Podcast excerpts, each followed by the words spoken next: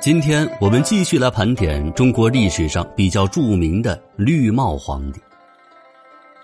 下面我要说的是隋朝的两位皇帝：隋文帝杨坚以及隋炀帝杨广。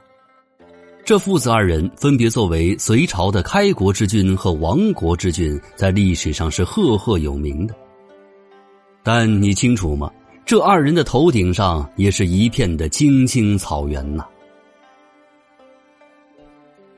隋文帝的发妻是独孤伽罗，后人习惯称她为独孤皇后。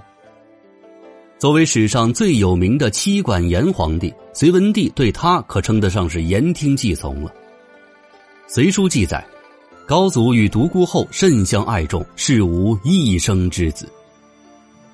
就是说，隋文帝向独孤皇后发誓说，此生不会再和其他女人生孩子。我想，这其中除了二人相爱的成分之外，更多的是隋文帝对于这位独孤皇后的敬重与畏惧吧。史书中对此的评价是：高祖甚宠淡之。开皇十九年，仁寿宫建成，杨坚本要和独孤氏一起到皇宫里巡视，可惜独孤皇后身体抱恙，杨坚呢只能独自一人带着心腹前来巡视。这天，杨坚多饮了些酒，到了寝宫，看到侍女端着茶水，容貌绝美。交谈后得知，她是反对自己的老对头尉迟迥的外孙女。美人当前，加之出于报复心理，他迫不及待的将她拖到了床上，并且连续几天都流连于这温柔乡之中。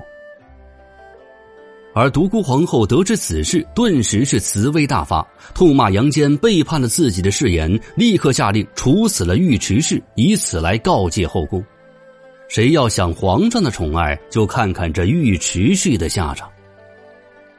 从那以后，宫女们对隋文帝是避之不及呀，而隋文帝杨坚拿着独孤皇后也是没有一点办法。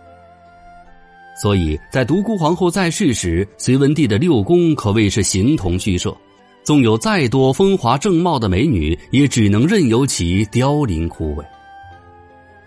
文帝共生九子，皆出独孤皇后一人。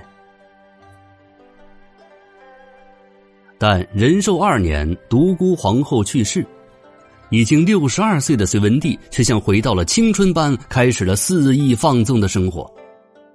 他先后宠幸了陈后主的妹妹陈氏，以及同是南陈旧人的蔡氏，后来又将他们封为了宣华夫人以及荣华夫人。可是终究是年纪大了，夜夜笙歌之下，隋文帝的身体是一天不如一天。他怎么也想不到的是，自己最信赖的儿子也早就打上了这两位美妃的主意，给自己戴绿帽子的人竟然是自己的儿子。《隋书》记载，夫人与皇太子同世疾，平淡出更衣，为太子所逼。后上问之，夫人曰：“太子无礼。”说的是隋炀帝杨广趁宣华夫人换衣服之时，对他行了非礼之事。而在此事之后不久，隋文帝杨坚便离奇的暴毙于宫中。根据记载，作为遗孀的宣华夫人以及荣华夫人，皆为炀帝所征。在文言文之中，如果是弟弟娶了寡嫂，称之为收；儿子娶了父亲的遗孀，称为征。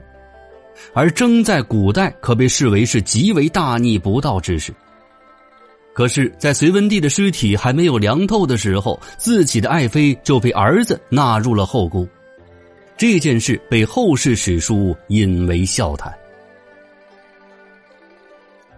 不知道是不是受了报应，绿了自己老爸的隋炀帝虽有明君的抱负，但由于太过急功近利，以致天下大乱，最后被属下缢死，成了亡国之君。